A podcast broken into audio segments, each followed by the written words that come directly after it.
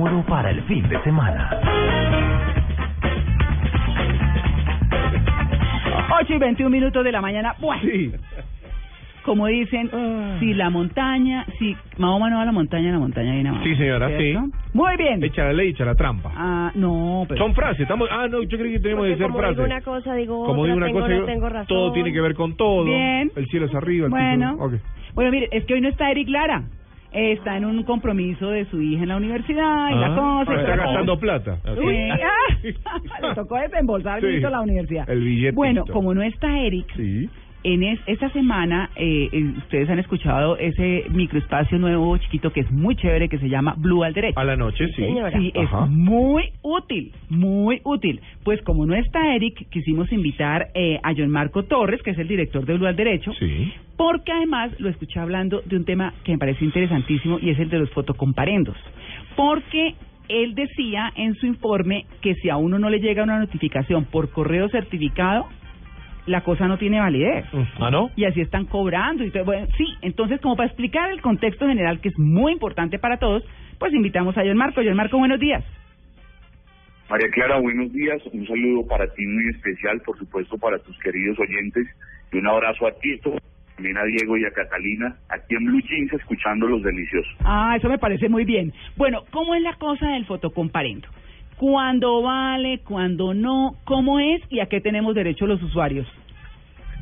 María Clara, es, es eh, importante que los ciudadanos, los conductores de vehículos de servicio particular y de servicio público, tengan presentes que el Código Nacional de Tránsito eh, aprobó en el año 2010 una reforma que permitió a todos los organismos de tránsito en el país, entiéndase secretarías de movilidad o secretarías de tránsito, para que contraten medios técnicos o tecnológicos que les permitan captar las infracciones de tránsito eh, en que incurran los conductores con el objetivo, por supuesto, de que luego puedan ser eh, sancionados y multados previas notificaciones.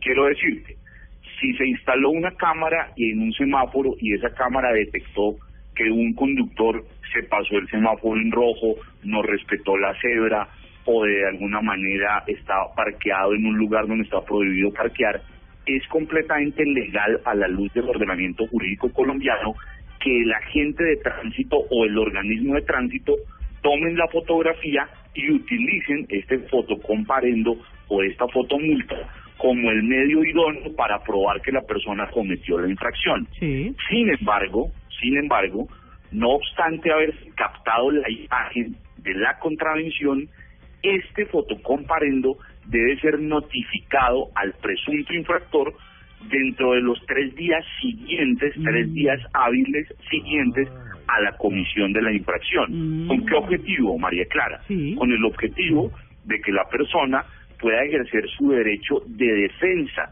y se le siga un debido proceso. Porque te pongo un ejemplo. Suponte que la persona fue captada pasándose un semáforo en rojo, eh, pero resulta que a través de una ambulancia pitando y necesitaba el paso de urgencia. ¿Qué ocurre ahí? ¿Se cometió la infracción porque la persona la quiso cometer o fue un caso de fuerza mayor para poderle dar paso a la ambulancia? ¿O qué ocurre si te sorprenden parqueado en un lugar que está prohibido parquear, pero el vehículo no es de tu propiedad? O el propietario del vehículo no es el que lo va conduciendo. Eso a la luz del ordenamiento jurídico eh, no sería posible porque las multas deben imponerse al que las comete, al infractor, y no se puede presumir la, la culpabilidad. Esa se tiene que demostrar por parte de los organismos de tránsito, que es la autoridad competente en este caso. Entonces, Sí. titulando un poco, los comparendos o fotomultas son absolutamente legales a la luz de nuestro ordenamiento jurídico. Cada vez Sí. que se imponga un fotocomparendo o se capte la imagen, este fotocomparendo debe ser notificado tres días hábiles después de cometida la presunta infracción Sí. por correo certificado al domicilio Ajá. del propietario del vehículo que está registrado en el RUN. Y si no pierde Recuerden validez. Si no, pues claro, porque si no te notifican Bueno, eh, pues. dentro de los tres días siguientes, pues no hay manera de que la persona se entere de que cometió una infracción o Sí. que puede ser eh, investigado por la misma y en ese sentido eh, pues se estarían violando sus derechos eh, al debido proceso, su derecho de defensa Exacto. y no se y no se podría multar a la persona. Doctor Torres, usted sabe que, bueno, la, fo- la, la fotomulta es cuando uno comete una infracción y hacerle esta, esta doble pregunta con este doble sentido, porque el otro día me pasó, eh, todos sabemos el tránsito y cómo está el tránsito en la ciudad de Bogotá, por ejemplo. Entonces, yo iba pasando por una avenida y el semáforo cortó justo cuando yo estaba en la mitad. Los carros de adelante no avanzaban y yo estaba en el medio de una avenida, En donde no podía, claro, la intersección, donde no podía ni avanzar ni dejar avanzar a mi lado. Y un policía, bueno, me paró y me dijo, mire, usted está cometiendo una infracción. No, no estoy cometiendo una infracción, eh, señor oficial. Le dije, mire, le digo, pasa que el semáforo cortó, no, pero que usted avanzó. No, yo no avancé porque tengo dos personas más atrás. No puedo ir ni para atrás ni para adelante. ¿Es una infracción o no es una infracción eso? Pues justamente ese, por ejemplo, es un caso de fuerza mayor el que tú planteas y como no se puede sancionar a una persona simplemente objetivamente se vea cometiendo el hecho, sino que se tienen que indagar las circunstancias Sí. del modo, lugar, lo que ahí ocurrió. Justamente por eso es que eh, en aras de hacer precisión de- del lenguaje y de que la gente entienda que el no es la sanción.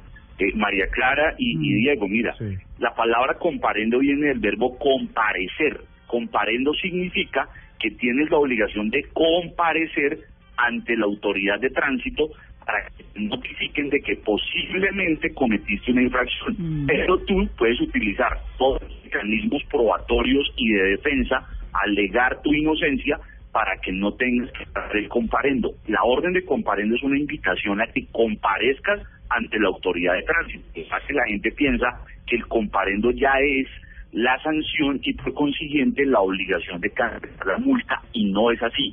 El Claro. comparendo es la obligación de comparecer para que yo ejerza mi derecho de defensa y el organismo de tránsito a su vez notifique que yo soy un presunto infractor.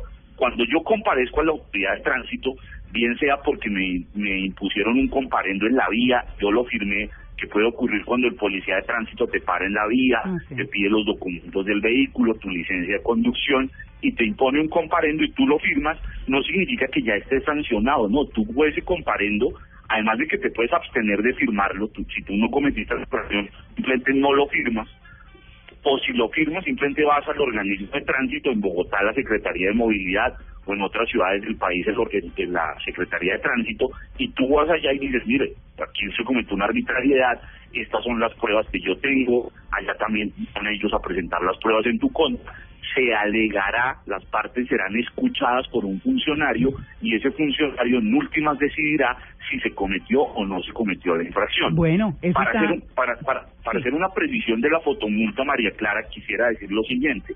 La Corte Constitucional, que ustedes saben es el máximo tribunal en Colombia, el que decide cuáles son los alcances de los derechos humanos, Sí. pero también tiene su cargo establecer si una norma está de acuerdo o no con nuestra Constitución.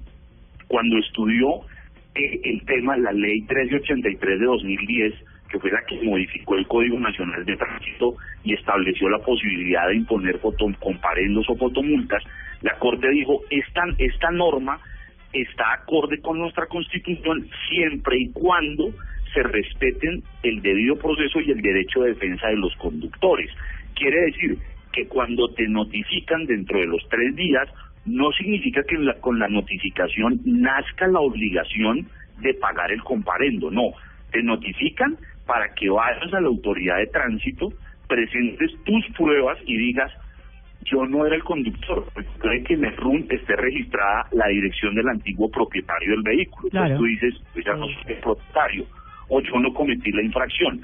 Y además, pues presentes ahí tus alegatos, se tengas la posibilidad de defenderte, de que te escuchen, y el funcionario de la Secretaría de Tránsito podrá determinar si eres responsable o no de pagar la multa. De lo contrario, eh, pues no, no tendría razón eh, de que con el la sola notificación del comparendo, eso no sería jurídicamente posible ni legal, que con la sola notificación nazca la obligación de pagar. No, la obligación de pagar la multa nace cuando la Secretaría de Movilidad o la Secretaría de Tránsito pueden certificar que el conductor que fue notificado efectivamente Clarísimo fue el la tema. persona que cometió la infracción. Clarísimo el tema. claro, Sí, no, muy buen- bien. además completísimo. Pues bueno, eh, yo creo que ha quedado, como dice Tito, muy claro. John Marco, muchas gracias. Clara, gracias a ti por la invitación, exitoso programa y un feliz fin de semana para todos. Muchas gracias.